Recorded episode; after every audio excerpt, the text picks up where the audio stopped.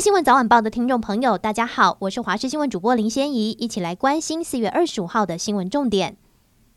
今天仍旧属于高温炎热的天气，水汽比昨天更少。以大台北、宜兰跟各地山区午后降雨为主，华东整天不定时有局部雨。台南、高雄及屏东高温估计达到三十六度。气象局也发布浓雾特报，今天金门、马祖及西半部地区容易有局部雾或低云影响能见度。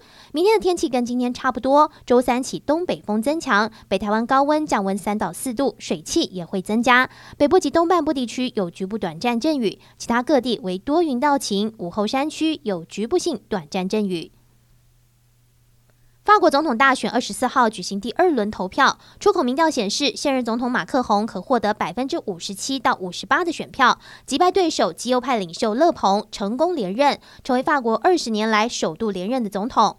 勒庞随后承认败选，但称他的得票表现是场辉煌的胜利。马克宏发表胜选感言时提到，将共同努力实现这种能让法国过着幸福生活的团结。未来的岁月肯定不会平静，但将会是历史性的。行政院发言人罗秉成表示，行政院长苏贞昌召集相关部会讨论下一阶段居家隔离天数及框列范围。指挥中心提出三加四新制及相关框列范围调整之规划。院长原则上同意朝缩短隔离天数及缩小框列范围的政策方向。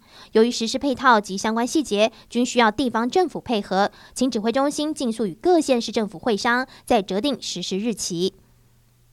日本北海道一艘观光船上周六下午进水后失联，船上搭载二十六人。经过当局海空彻夜搜救，寻获十名罹难者。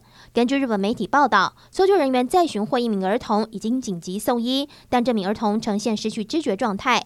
这艘载有二十六名乘客和船员的观光船，在北海道知床半岛海域游览。二十三号下午一点十五分左右，透过无线电及电话求助，船首进水，船快沉没了，引擎无法使用。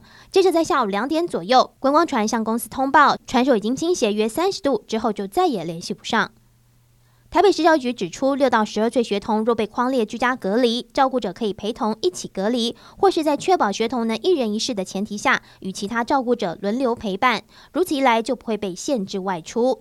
教育局指出，零到六岁学龄前儿童若确诊而居家照护，或密切接触确诊者而被框列居家隔离，仍需有一名家长陪同居家隔离。这名家长会收到居家隔离通知书，与幼童一起进行隔离及解隔。